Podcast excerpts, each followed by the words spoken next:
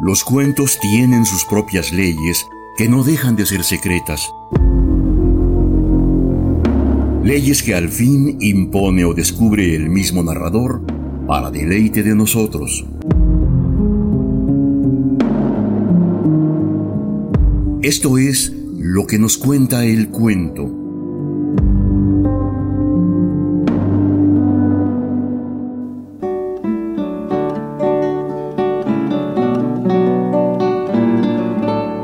Edmundo Valadez, escritor y periodista, nació en febrero de 1915 en Guaymas, Sonora.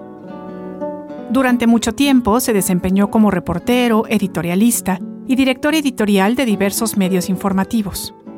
Actualmente se le reconoce como el más denodado defensor y propulsor del cuento como género, en particular del cuento hispanoamericano y mexicano, además de ser uno de los primeros promotores de la microficción en América Latina a través de su revista El Cuento.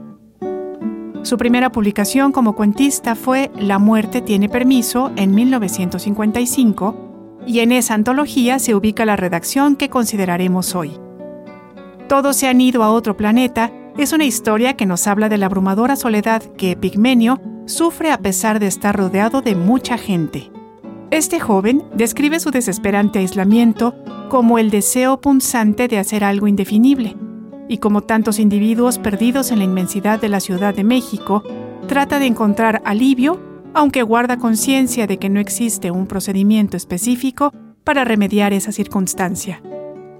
El autor rememora aquí la existencia de un centro nocturno que fue ampliamente conocido, el Waikiki, lugar en que nuestro protagonista trata de encontrar refugio en el alcohol hasta que la sola presencia de Silvia se traduce en la solución a sus males. Acompáñenos por favor en la lectura de Todos se han ido a otro planeta del escritor mexicano Edmundo Valadez.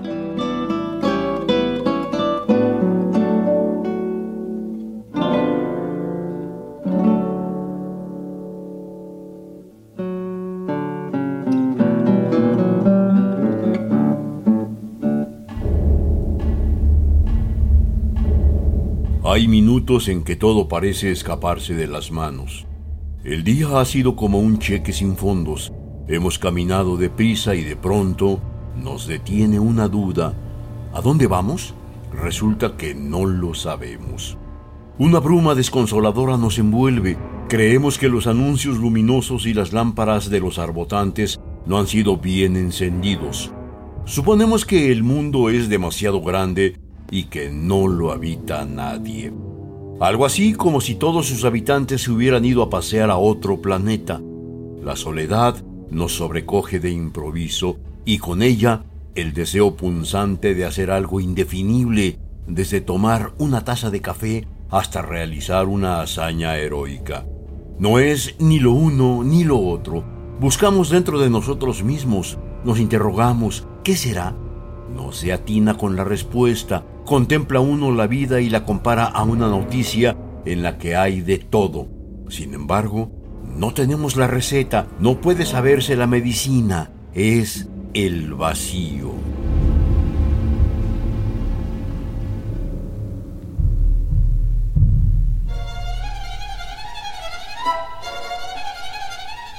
Esa noche Epigmenio no tenía la receta, era uno de esos días en que los pequeños y apurados planes que hace cualquiera para tener una meta inmediata a la cual asirse para salvarse del vacío le habían fallado.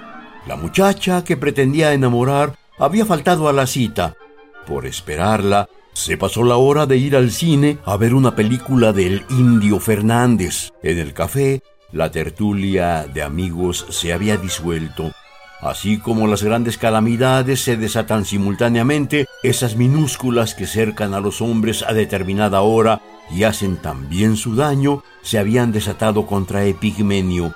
En ese momento se sentía el único habitante sobre la tierra.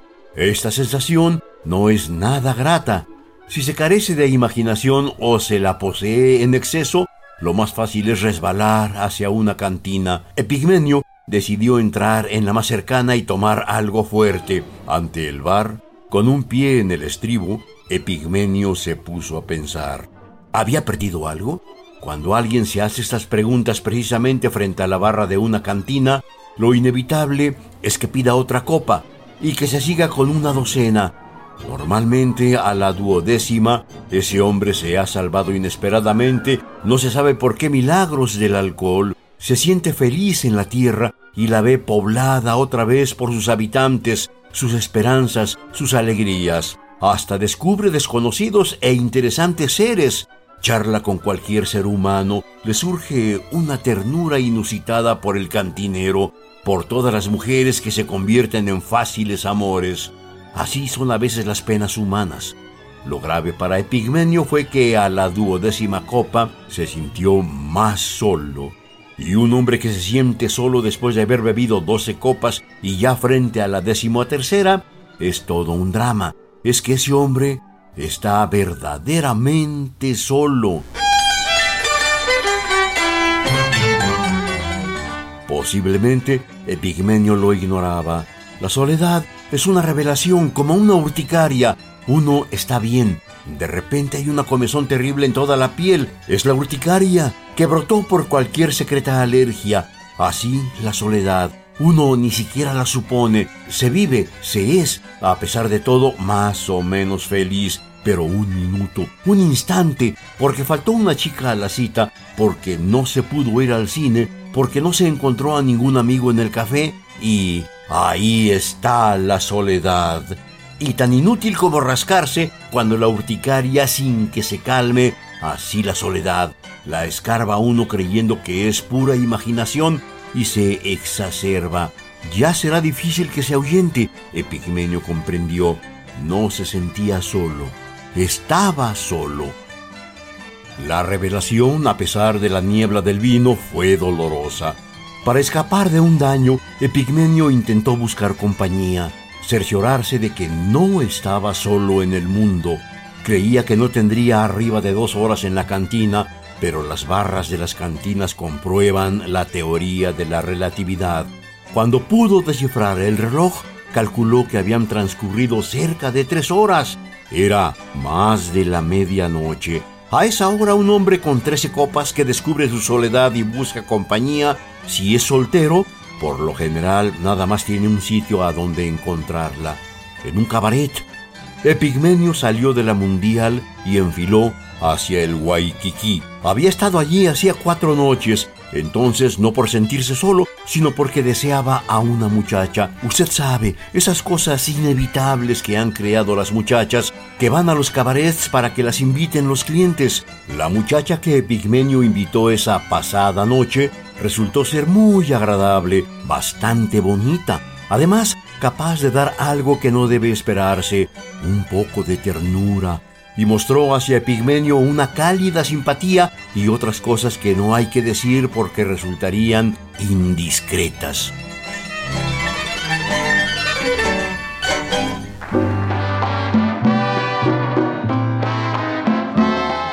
Epigmenio llegó al Waikiki, Allí, por si usted no lo sabe, hay muchas mesas y alrededor de ellas, esperando a un anfitrión ideal, las muchachas. Las malas muchachas, como hay que nombrarlas para diferenciarlas de esas conocidas como las buenas muchachas.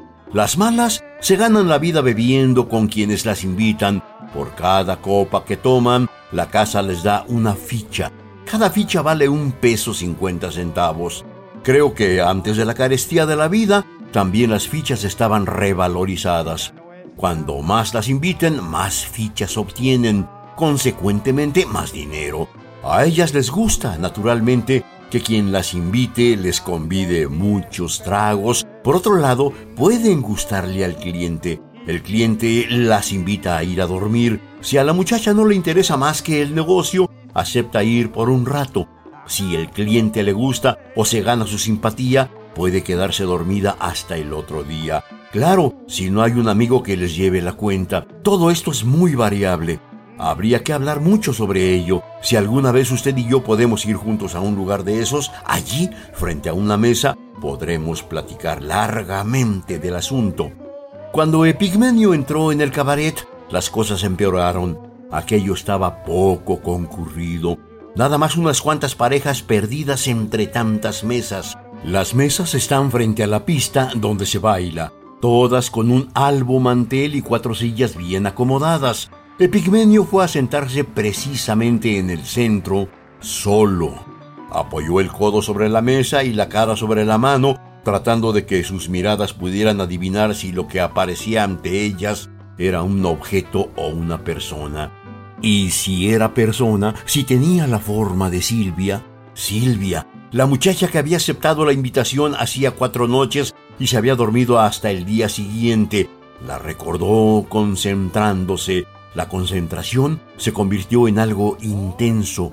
Tuvo la certeza de que si ella estaba allí y aceptaba otra invitación, dejaría de sentirse solo. Con la presencia de Silvia, volvería el mundo a poblarse, pero no podía concretarla entre las formas desdibujadas de esta o aquella muchacha cuyos contornos, líneas y perfil no llegaban a adquirir, ante sus ojos miopes por el alcohol, una identidad, un nombre, una esperanza. El señor que atiende el cabaret y que dirige a los meseros como hábil estratego, amablemente se acercó a preguntarle qué deseaba es un señor muy diligente que va y que viene incansable, arreglando que ningún mantel esté fuera de centro y que las sillas estén en su sitio. Porque le hizo la pregunta con cordial simpatía como tratando de consolarlo. Epigmenio no acertó a decirle que quería una muchacha y que esa muchacha debería ser exactamente Silvia, y que si Silvia no estaba, él daría cualquier cosa por encontrarla y que si no la encontraba podría suceder una catástrofe, que no volvería la gente a la tierra y que entonces querría no una copa, sino una botella. Por eso Epigmenio no pudo decir nada. El señor, con mucha experiencia, le aconsejó un jaibolito. Es más, aclaró que era una invitación suya.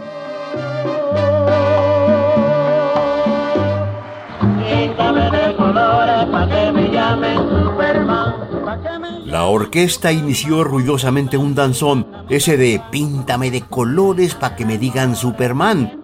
Las pocas parejas que se hallaban en los gabinetes laterales, se nos olvidaba precisar que lateralmente, empotrados en la pared, hay unos gabinetes abiertos. Principiaron el baile, deslizándose por la pista o desbocándose por ella, según los temperamentos, claro.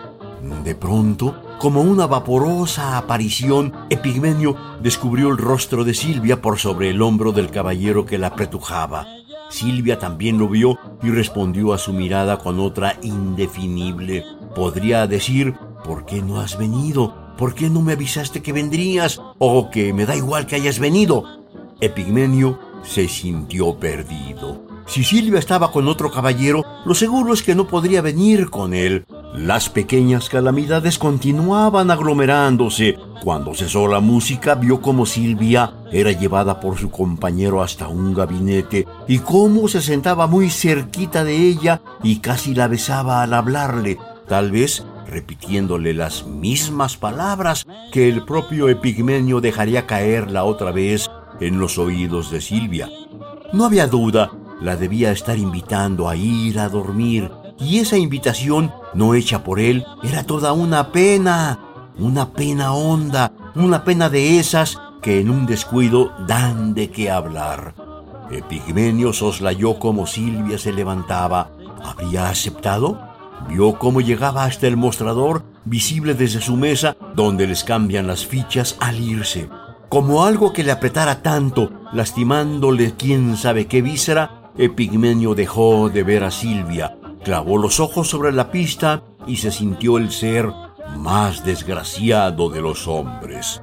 Esa desgracia implicaba la sensación de que Silvia era mucho más bonita con sus grandes ojos abiertos y su boca carnosa, con su blusa blanca muy escotada y sus cabellos sueltos. No pudo evitarlo. Recordó cosas muy íntimas. Vamos, Epigmenio estuvo seguro de que daría cualquier cosa por tenerla a su lado, que haría cualquier cosa porque se fuera con él. Hubo algo que lo detuvo. Sí, el tipo que estaba esperándola, el tipo que se iba a dormir con ella. Había un trato de por medio que no podía ya romperse. Silvia estaba comprometida y él sabía que ese compromiso es como el aval de una letra de cambio. ¿Quién sabe por qué? Pero Epigmenio pensó, la soledad es un desierto, soy un cactus en ese desierto.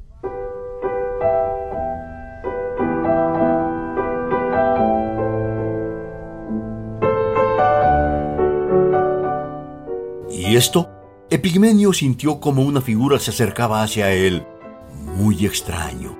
Silvia, sí, Silvia, venía hacia su mesa. ¿Qué podría ser? Bueno, no quedaba más que el disimulo para evitar un error. Silvia estaba ya junto a él. Sin decirle nada, se inclinó un poco y le dio un beso en la mejilla.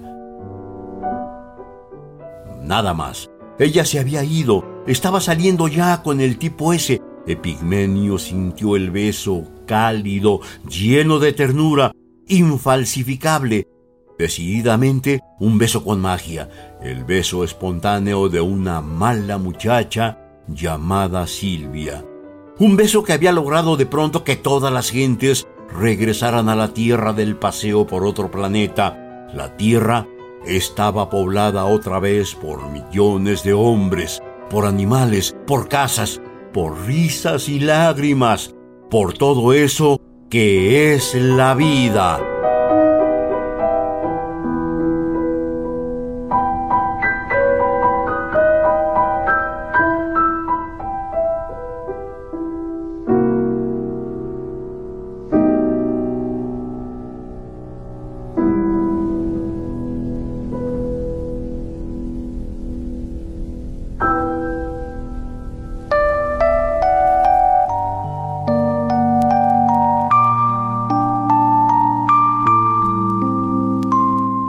Decepción ante la ausencia de la chica que le ha dejado plantado conduce a Epigmenio a buscar refugio en el alcohol.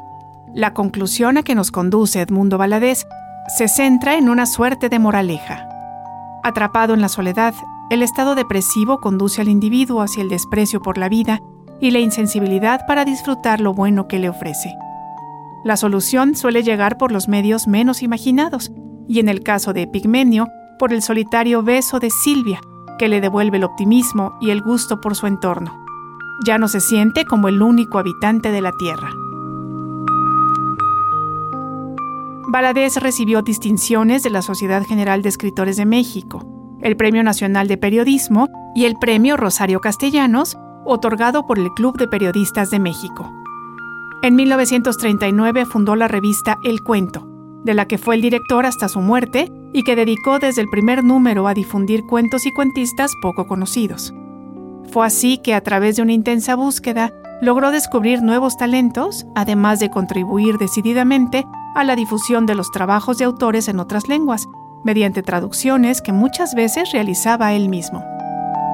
Edmundo Valadez falleció en la Ciudad de México el 30 de noviembre de 1994.